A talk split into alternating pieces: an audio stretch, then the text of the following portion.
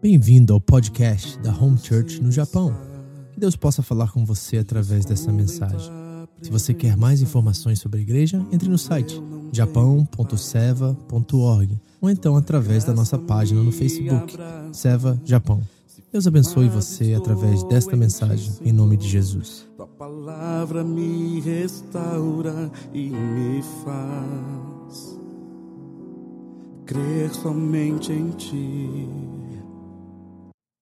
Minha oração é que vocês possam ser edificados da mesma forma que eu fui por essa mensagem. Diz uma frase que não existe ninguém tão grande que não tenha algo para aprender e ninguém tão pequeno que não tenha algo para ensinar. Eu digo isso porque hoje eu trabalho há dois anos com o Ministério Infantil. Eu aprendo muito com os pequenos, com as crianças. Eu aprendo lições que normalmente eu não aprendo com os adultos. E uma delas é a simplicidade e a receptividade. Então, que nessa noite possamos ter um coração receptivo como de criança. Amém? Irmãos, há muito tempo eu carrego uma frase comigo que diz assim: se você não está satisfeito com a tua colheita hoje, então selecione melhor as tuas sementes. Vou repetir. Se você não está satisfeito com a tua colheita hoje, então selecione melhor as tuas sementes. Porque muito do que nós vivemos e desfrutamos hoje é fruto de algo que nós plantamos lá atrás. Seja bom ou seja ruim. Como está escrito em Gálatas 6, versículo 7 e 8, não vos enganeis, de Deus não se zomba. Tudo que o homem semear, isso ele colherá. Se semear na carne, da carne colherá destruição. Se semear no espírito, do espírito colherá vida eterna. O tema desta mensagem é as consequências do pecado. Estudando o livro do profeta Jonas, com o pastor...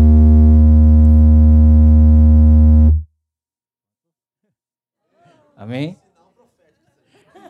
Voltando. Estudando o livro do profeta Jonas com o pastor Vitor, livro esse que nós estamos estudando, uh, nós vemos uma das consequências que Jonas, o profeta, sofreu por causa da sua desobediência. E essa consequência maior, ela é muito conhecida por nós como igreja, não somente nós, mas até os, de, pelos descrentes, porque ela é uma, é uma consequência notória, uma consequência fora do comum. Afinal, Jonas foi o único homem da história que foi engolido por um grande peixe e permaneceu vivo no seu ventre durante três dias e depois vomitado pelo mesmo, intacto e leso. Mas na Bíblia há registro de homens e mulheres que também desobedeceram ao Senhor, mas tiveram consequências diferentes, em proporção, extensão e profundidade.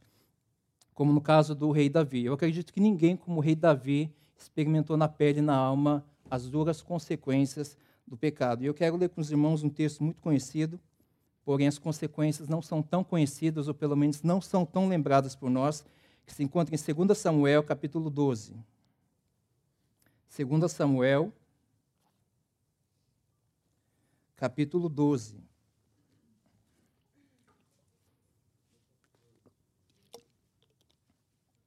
Segunda Samuel, capítulo 12, do versículo 1 ao versículo 12. Perdão, isso, do versículo 1 ao versículo 12. Diz assim, 2 Samuel capítulo 12. E o Senhor enviou a Davi o profeta Natã. Ao chegar, ele disse a Davi: Dois homens viviam numa cidade, um era rico e o outro pobre. O rico possuía muitas ovelhas e bois, mas o pobre nada tinha, senão uma cordeirinha que havia comprado. Ele a criou e ela cresceu com ele e com seus filhos. Ela comia junto dele, bebia do seu copo e até dormia em seus braços. Era como uma filha para ele. Certo dia, um viajante chegou à cidade do rico, e este não quis pegar uma de suas próprias ovelhas ou de seus bois para preparar-lhe uma refeição. Em vez disso, preparou para o visitante a cordeira que pertencia ao pobre. Então Davi encheu-se de ira contra o homem e disse a Natã: Juro pelo nome do Senhor que o homem que fez isso merece a morte, deverá pagar quatro vezes o preço da cordeira, porquanto agiu sem misericórdia. Você é esse homem, disse Natã Davi. E continuou: Assim diz o Senhor, o Deus de Israel: Eu ungi rei de Israel e o livrei das mãos de Saul. Dei a você a casa e as mulheres do seu senhor, dei a você a nação de Israel e Judá. E se tudo isso não fosse suficiente, eu teria dado mais ainda. Por que você desprezou a palavra do Senhor, fazendo o que ele reprova? Você matou Urias, o Itita, com a espada dos Amonitas, e ficou com a mulher dele. Versículo 10. Por isso a espada nunca se afastará de sua família, pois você me desprezou e tomou a mulher de Urias, o Itita, para ser sua mulher. Assim diz o Senhor: de sua própria família trarei desgraça sobre você. Tomarei as suas mulheres diante dos seus próprios olhos e as darei a outro, e ele se deitará com elas em plena luz do dia. Você fez isso às escondidas, mas eu o farei diante de todo Israel em plena luz do dia. Então Davi disse a Natã: Pequei contra o Senhor. E Natã respondeu: O Senhor perdoou o seu pecado. Você não morrerá. Amém? Irmãos, para entendermos esse texto, nós precisamos conhecer o contexto disso, que seria a partir do capítulo anterior, no capítulo 11, do versículo 1, diz que na primavera, época em que os reis saíam para a guerra, Davi envia Joabe e seu exército para a batalha, porém Davi permanece em Jerusalém, no seu palácio. Era a época em que os reis saíam para a guerra. Aqui eu quero abrir um parênteses, usar uma frase do pastor Vitor que ele citou recentemente, se referindo a Jonas no contexto de missão ou propósito, mas eu vou usar no contexto de tentação, me referindo a Davi. É melhor você estar em um lugar onde você não quer estar, mas que Deus quer que você esteja, do que você estar em um lugar que você quer estar, mas que Deus não quer que você esteja não era para Davi estar no palácio, no conforto do seu palácio. O texto é claro dizer que era a época em que os reis deveriam ir para, para a guerra. Naquela época, os reis não ficavam apenas sentados no trono, dando ordem. Eles iam, na época certa, junto com seus exércitos, para batalhar. Tanto que Davi foi um homem de guerra. Ele venceu muitas batalhas e matou muitos à espada. Porém, nessa ocasião, Davi não foi fica no palácio, no seu conforto, e certo dia, passeando pelo terraço do palácio, ele avista uma mulher muito bonita tomando banho, seu nome Batseba. Ele cobiça essa mulher e pede informações sobre ela. A informação que chega é que essa mulher era casada e era esposa de Urias, o Itita, um dos seus oficiais. Aqui Davi já poderia ter resistido à sua tentação. Ele poderia ter dito não, Aqui Davi, porque tem muitos ímpios, até muitos ímpios em uma ocasião, semelhante, quando cobiçam uma mulher e de repente vê uma aliança no seu dedo, dizem, opa, opa, é casada. Ou vice-versa, é casado. Então dão meia volta. Davi não fez isso. Davi também poderia ter visto aqui, nessa notícia de que ela era casada, o escape da parte de Deus. Como está escrito em 1 Coríntios 10, 13: Não vem sobre vós tentação senão humana, mas Deus é fiel, que não vos permitirá serem tentados além do que podeis suportar. Antes, com a tentação, dará também o escape para que possais suportar. Davi não suportou a tentação, então ele cai em adultério. Ele poderia ter feito também como José. José, quando foi tentado no Egito, capítulo, Gênesis 39, diz o texto que José não foi tentado apenas uma vez. Diz que dia após dia a mulher de Potifar insistia para que ele se deitasse com ela. E José disse: Como poderia eu pecar contra o meu Deus? E certo dia a mulher então agarra José, a ponto dele fugir e deixar o seu manto em suas mãos, e depois ele sofre calúnia por isso. Davi não fugiu como José, ele se entrega à sua cobiça, cai em adultério e o problema é que, para o desespero de Davi, essa mulher engravidou. Então ele arquiteta um plano para fugir da paternidade. Quando nós vemos homens que fogem da paternidade, talvez você conheça um, vários, nós dizemos o que desses homens? Chamamos de irresponsáveis, covardes, vagabundos, e ainda dizemos, no mínimo, tem que pagar a pensão. Davi tentou fazer a mesma coisa. Provavelmente nem pagaria pensão. Então ele cria o plano A, manda chamar Urias, pergunta como estavam os soldados e, e diz para Urias assim: Você está muito cansado, meu soldado, vai para a tua casa, vai descansar um pouco. Dá um presente a Urias, olhem a intenção por trás, para que Urias se deitasse com a mulher, então ninguém desconfiasse que Davi era o pai. Mas para a frustração de Davi, Urias dorme na entrada do palácio, não vai para sua casa. Davi depois pergunta por que ele não foi. E, da, e Urias aqui se mostra mais justo do que Davi. Porque ele diz assim: Meu rei, como poderei eu ir para minha casa comer, beber e deitar com minha mulher, enquanto os meus companheiros de batalha estão lá, acampados ao ar livre, a céu aberto? Então, se frustrou o plano de Davi, ele cria um plano B, faz uma refeição, manda chama Urias para o seu palácio, comer para comer, beber, embriaga Urias para que pelo menos ele fosse para casa, se deitasse com a esposa e no dia seguinte pelo menos não se lembrasse de nada. Mas mais uma vez o plano B de Davi se frustra, porque Urias dorme na sua esteira junto com os guardas, então agora ele é arquiteto plano C, assassinar Urias. Manda chamar Joabe, um de seus oficiais, pede para que ele coloque Urias no, na frente do campo de batalha, no lugar mais violento da guerra, para que Urias fosse ferido e morresse. Mas, no versículo 17, diz que nesse plano C de Davi, alguns dos oficiais de Davi também morreram. Não foi somente Urias que morreu. Alguns dos oficiais também morreram nesse plano maligno de Davi. Então, Joabe, receoso em levar a notícia para o rei de que alguns soldados haviam morrido e os inimigos haviam prevalecido, então ele pede para o mensageiro contar um detalhe. Quando você for levar mensagem ao rei, diga também que Urias, o Itita, também morreu. Então, ao receber essa notícia, Davi se faz de dissimulado. Ele diz: Não se preocupe, mensageiro. A vida é assim. Um dia a gente ganha, outro dia a gente perde. A gente não escolhe, a espada não escolhe a quem matar. Então, o seu plano dá certo. Davi então tenta legalizar a situação, toma Batseba por mulher, ela está agora viúva, ninguém iria ah, desconfiar ou averiguar quanto tempo de gestação ela estava.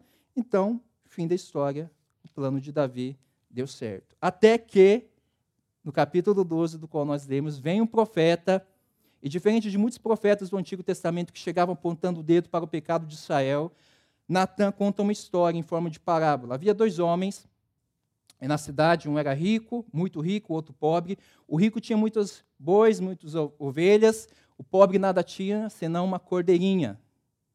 Então, certo dia veio um viajante, o rico hospeda o viajante, prepara uma refeição, mas não pega dos seus bois e das suas ovelhas, ele pega da única cordeirinha que tinham pobre. Ao ouvir isso, Davi ele se enche de ira a ponto de, de dizer: Eu juro pelo nome do Senhor que esse homem deve morrer. E que pague quatro vezes o preço da cordeirinha porque agiu sem misericórdia. Então Natão olha para ele e disse: Você é esse homem. Eu fico imaginando semblante, a reação de Davi ao ouvir isso. Você é esse homem. Aqui nós vemos a facilidade e habilidade que o ser humano tem em enxergar o problema, dos, o erro dos outros e a dificuldade que tem em enxergar os seus próprios erros.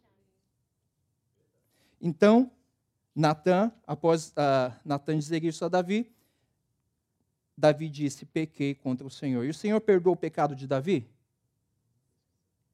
Sim. Porém, agora Davi terá que enfrentar uma série de consequências. A lei da semeadura. Eu quero listar para os irmãos sete consequências, lembrando que não foram somente sete consequências. Dentre as consequências, houve desdobramentos, ramificações. Mas eu vou listar sete consequências importantes e eu vou pedir para os irmãos acompanhar comigo cada consequência, as referências, para a gente economizar tempo.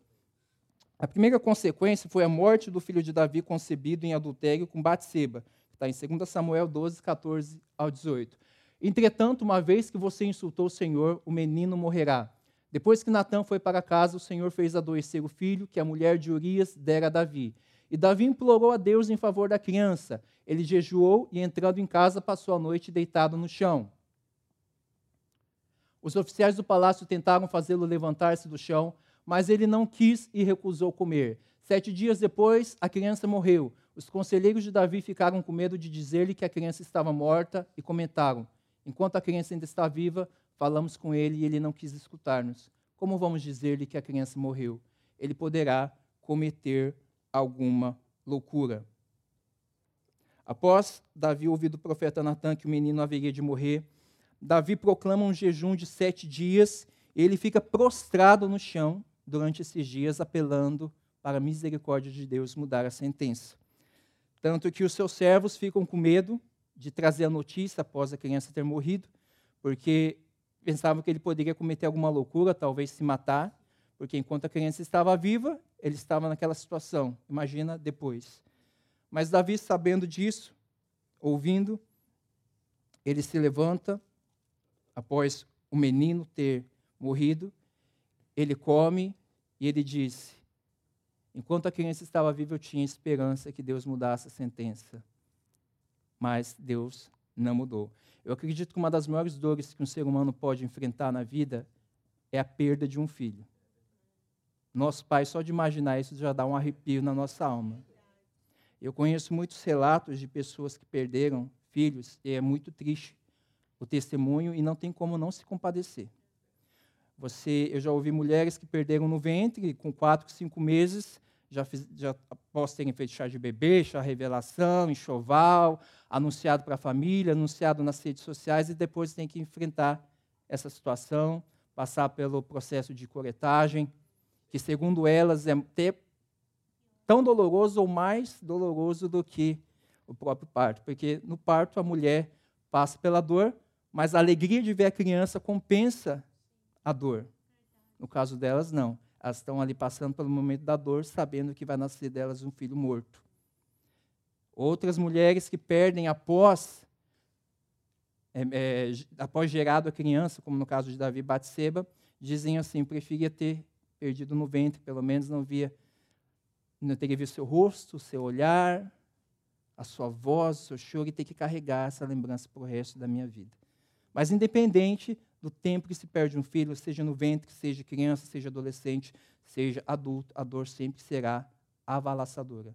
Porque isso vai contra o ciclo natural da vida humana. O ciclo natural é o quê? Que os filhos enterrem seus pais na velhice. Quando um pai tem que enterrar um filho, esse ciclo é rompido. E Davi teve que experimentar essa dor junto com Batseba, que também sofreu.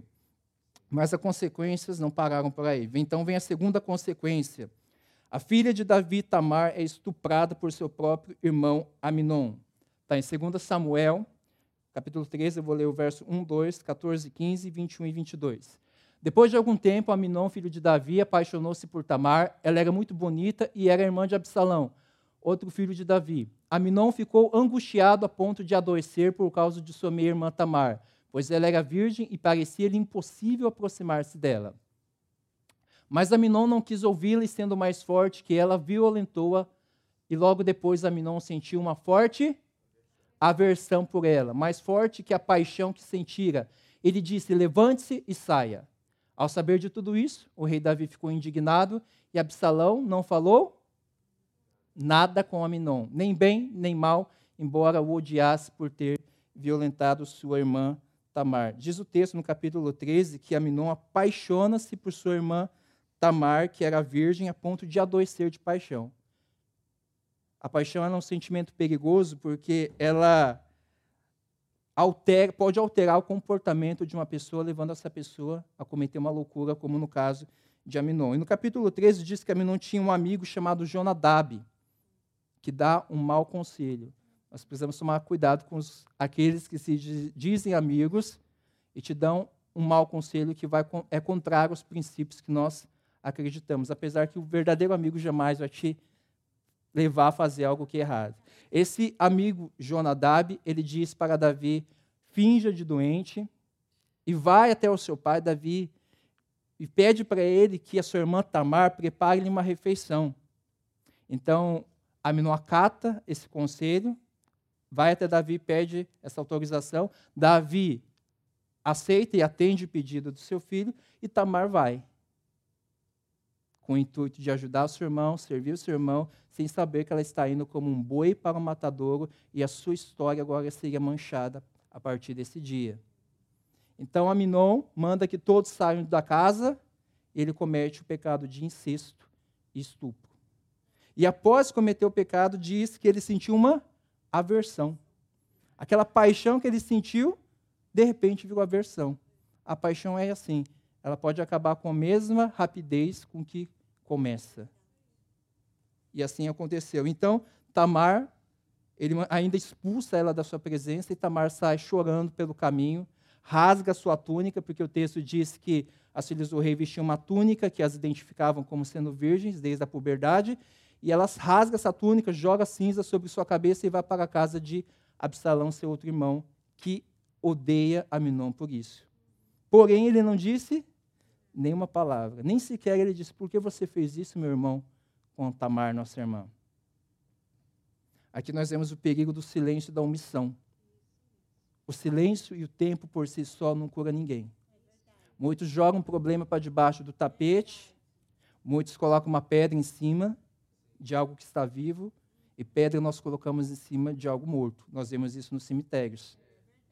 Porque se você colocar uma pedra em cima de algo que está vivo, vai vir um dia que isso vai vir à tona. E foi exatamente isso que aconteceu e que nós vamos ver, porque isso veio à tona. Na terceira consequência. Absalão, então, odiou seu irmão e ele mata seu irmão Aminon. 2 Samuel, capítulo 13, versículo 28 e 29. Terceira consequência. Absalão ordenou aos seus homens: Ouçam, quando Aminon estiver embriagado de vinho e eu disser matem Aminon, vocês o matarão. Não tenham medo, eu assumo a responsabilidade. Sejam fortes e corajosos. Assim os homens de Absalão mataram Aminon, obedecendo às suas ordens. Então todos os filhos do rei montaram em suas mulas e fugiram. Durante dois anos, você vê no texto, Absalão ele arquitetou um plano para matar seu irmão. Absalão arquitetou um plano para matar seu irmão Aminon. Da mesma forma que Davi lá atrás arquitetou um plano para matar Urias, agora seu filho arquiteta um plano para matar o próprio irmão. Quem ouve essa história diria, que ironia do destino. Mas não foi ironia do destino, foi uma das consequências do pecado de Davi. É a lei da semeadura. A lei da semeadura é tão certa quanto a lei da gravidade. A diferença é que na lei da gravidade, você vê o resultado de imediato. Se você se joga num prédio do décimo andar, em questão de segundos você vai ver o resultado. Você vai se esborrachar no chão e provavelmente vai virar óbito. Na lei da semeadura, dependendo da semente que você planta, o resultado pode vir em um curto período ou no período muito longo. Como, por exemplo, no caso do bambu chinês. O bambu chinês ele leva cinco anos para nascer um pequeno broto na superfície da terra. E nesses cinco anos, o seu crescimento ele é subterrâneo, as raízes vão crescendo horizontalmente, verticalmente, para que após os cinco anos, ele suporte a altitude do bambu que chega a 25 metros. Pode demorar, mas a colheita vem. E a colheita veio para Davi. Absalão, durante dois anos, promoveu então uma festa, convidou os seus irmãos e embriagou Aminon, da mesma forma que Davi lá atrás também embriagou Urias. E após embriagado, Absalão manda matar Aminon. Após o assassinato, Absalão foge, e diz no versículo 38 do capítulo 13: Depois que Absalão fugiu para Gessur e lá permaneceu três anos, a ira do rei Davi contra Absalão cessou, pois ele se sentia consolado da morte de Aminô. Levou três anos para Davi deixar de odiar seu próprio filho. Durante três anos, Davi perseguiu Absalão. E levou três anos para Davi ser consolado da morte de seu filho Aminon. Três anos. E após os três anos, com a ajuda de Joabe, Absalão consegue voltar para Jerusalém com autorização de Davi. Porém, Davi disse: pode voltar para Jerusalém. Porém, eu não quero vê-lo, nem pintado de ouro. Então, Absalão, após voltar para Jerusalém, fica mais dois anos sem ver o pai. Então, são há três anos fugindo do pai, mais dois anos, cinco anos sem ver o pai. Então, depois de dois anos, Absalão insiste para ter com o rei e o Davi aceita. Então há um encontro entre eles. Absalão se prostra perante Davi e Davi o saúda com um beijo. E fim da história. Parece um final feliz. Não. Aí vem a quarta consequência. Absalão agora persegue o próprio pai Davi para tomar o seu trono. Quarta consequência. Está em 2 Samuel 15, verso 13, 14 e 16. Então o mensageiro chegou e disse a Davi: Os israelitas estão com Absalão. Em vista disso, Davi disse aos conselheiros que estavam com ele em Jerusalém: Vamos fugir, caso contrário, não escaparemos de Absalão. Se não partirmos imediatamente, ele nos alcançará, causará nossa ruína e matará o povo à espada.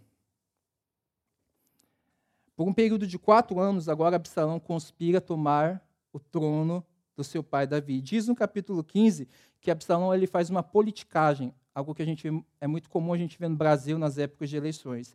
Ele acorda cedo, vai para a porta da cidade e aborda as pessoas no caminho que vinham para ter com o rei, trazer uma causa para ser resolvida. Absalão pergunta qual é a causa, ele, ele, ele ouve e diz: Infelizmente não tem nenhum representante do rei para te atender.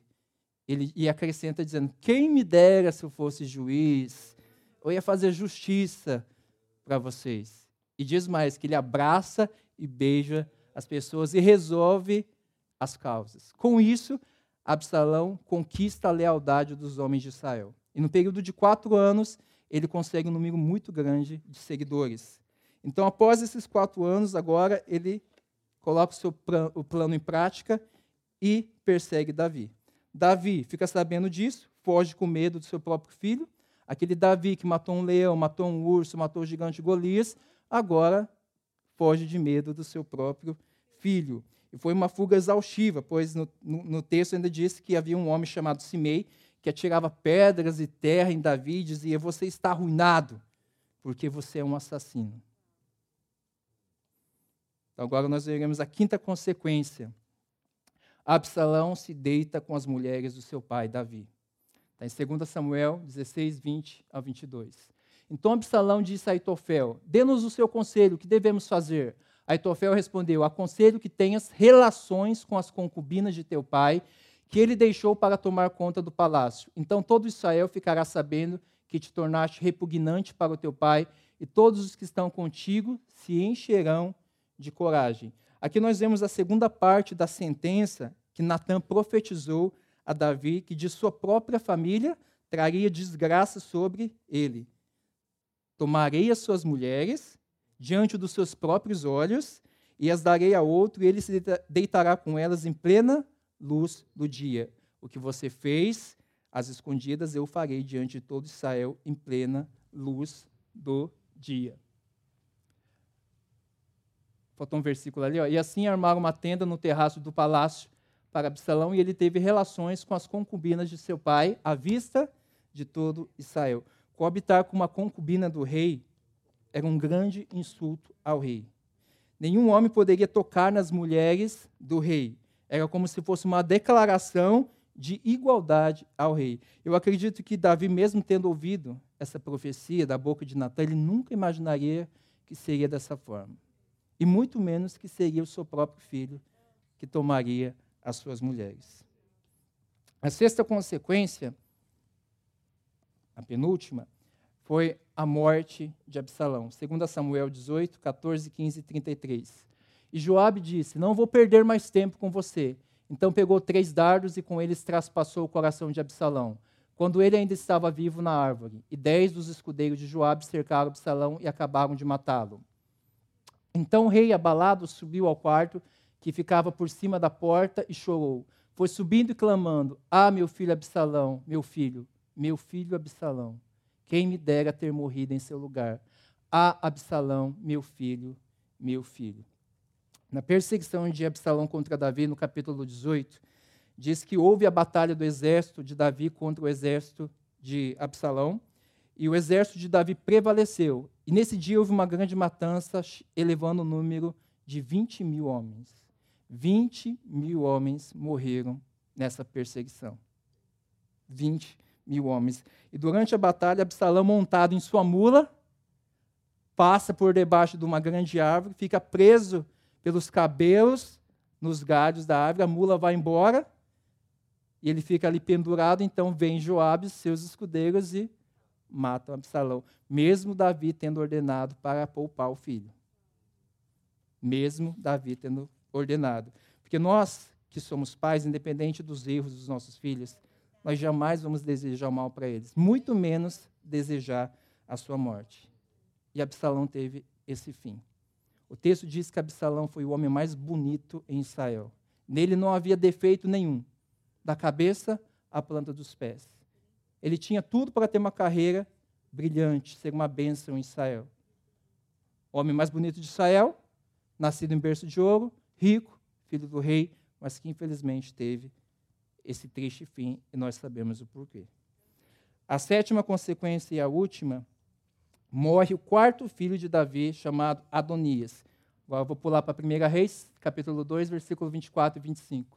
Diz assim: E agora eu juro, pelo nome do Senhor que me estabeleceu no trono de meu pai, Davi, e conforme prometeu, fundou uma dinastia para mim, que hoje mesmo Adonias será morto.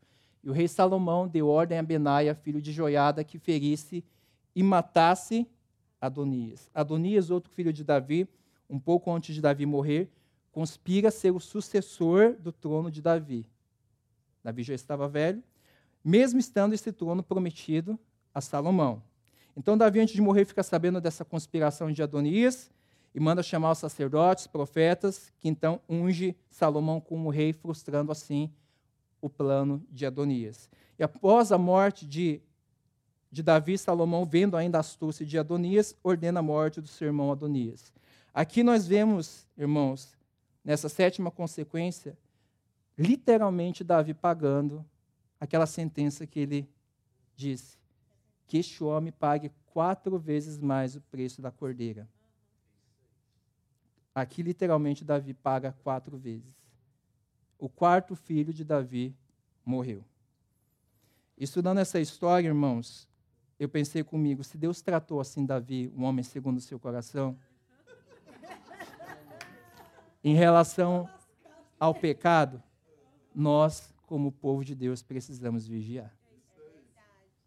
E eu quero deixar apenas duas breves aplicações. A primeira é: o pecado vai te levar mais longe do que você quer ir. O pecado vai te levar mais longe do que você quer ir. Davi, talvez naquele momento lá no palácio, pensou ser apenas um momento de prazer momentâneo.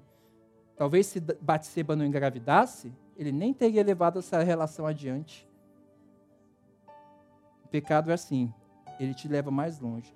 O pecado é como um espirro que alguém dá, alguém é, infectado por um vírus dá lá na China, atinge pessoas do Japão, do Brasil, dos Estados Unidos, do Canadá, ele vai muito longe. E o pecado levou Davi muito longe. O pecado reteve Davi muito mais tempo do que ele queria, ou pensou que ficaria retido. E a segunda aplicação é: o pecado vai custar um preço mais alto do que você quer pagar. Talvez quando morreu o primeiro filho de Davi, aquele menino, Davi possa ter pensado: Acho que foi esse o preço. Afinal, esse que é o, é o filho que eu gerei com Batseba. Mas não foi somente um. Veio o segundo, veio a morte do terceiro, veio a morte do quarto, fora as outras consequências. O propósito dessa mensagem, irmãos, não é gerar em você medo e te levar a viver uma, uma relação com Deus pisando em ovos, achando que qualquer falha, deslize, mau pensamento, Deus vai te ferir com espada e vai destruir você e sua família. O propósito dessa mensagem é para que a partir de hoje eu e você possamos selecionar melhor as nossas sementes. Para que amanhã possamos ter uma colheita de júbilo e não de tristeza e choro. O propósito dessa mensagem também é para que possamos aprender com a história de Davi com seus erros uma das primeiras perguntas que eu fiz quando eu li a Bíblia foi por que Deus permitiu que erros, pecados e maus exemplos de homens e mulheres dele estivessem aqui registrados na Bíblia? Porque não somente os bons exemplos. E a resposta está em Romanos 15. Tudo que foi escrito para o nosso ensino foi escrito. Tudo é tudo, inclusive os maus exemplos. Nós não precisamos ter que errar para aprender. Nós não precisamos ter que plantar uma má semente para aprender a plantar uma boa semente. Como diz a frase, aquele que é inteligente aprende com seus próprios erros, mas aquele que é sábio não precisa errar para aprender, pois aprende com os erros dos outros. Então, que possamos nessa noite aprender com os erros dos outros, de Davi.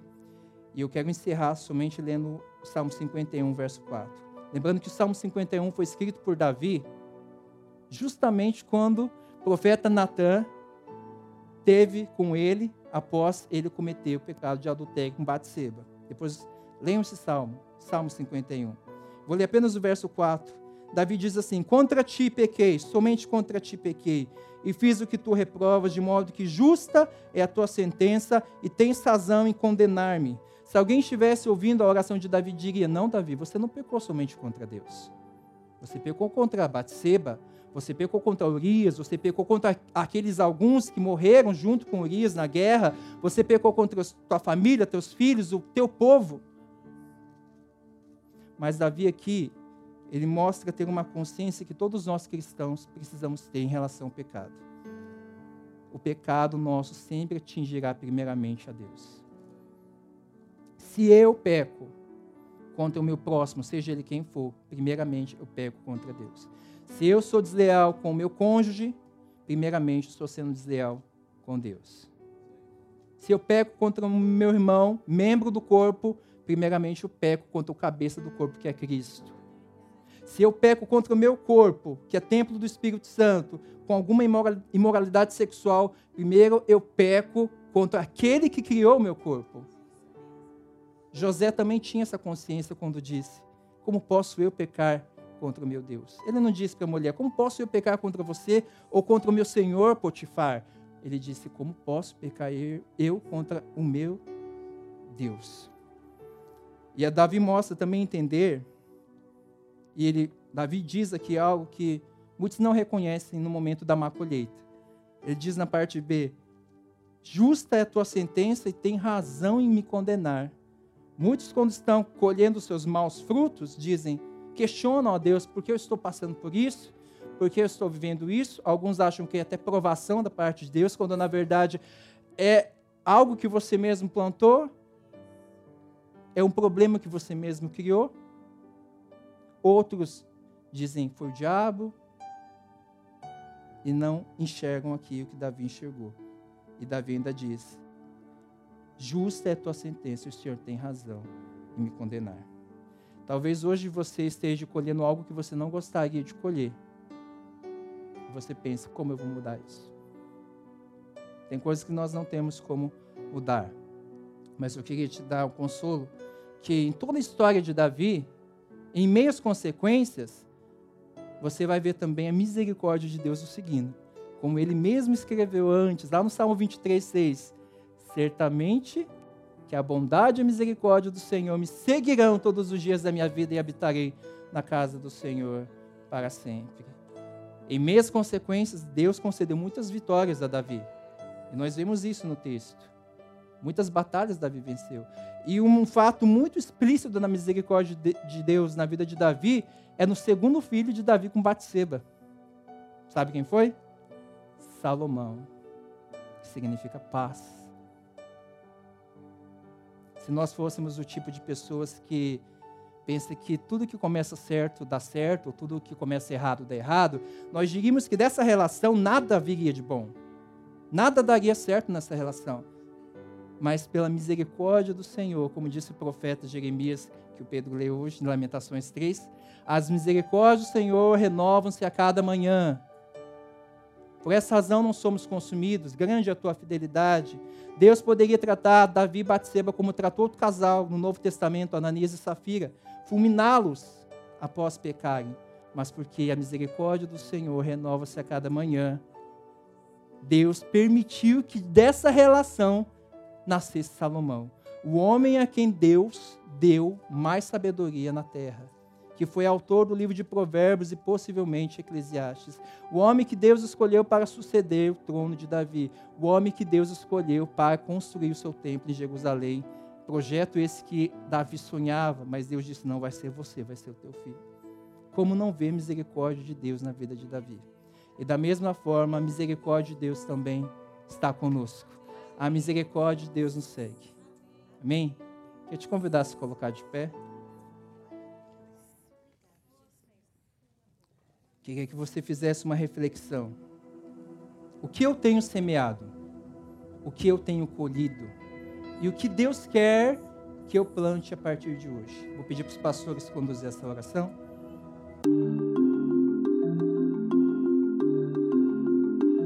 Essa foi mais uma mensagem da Home International Church no Japão.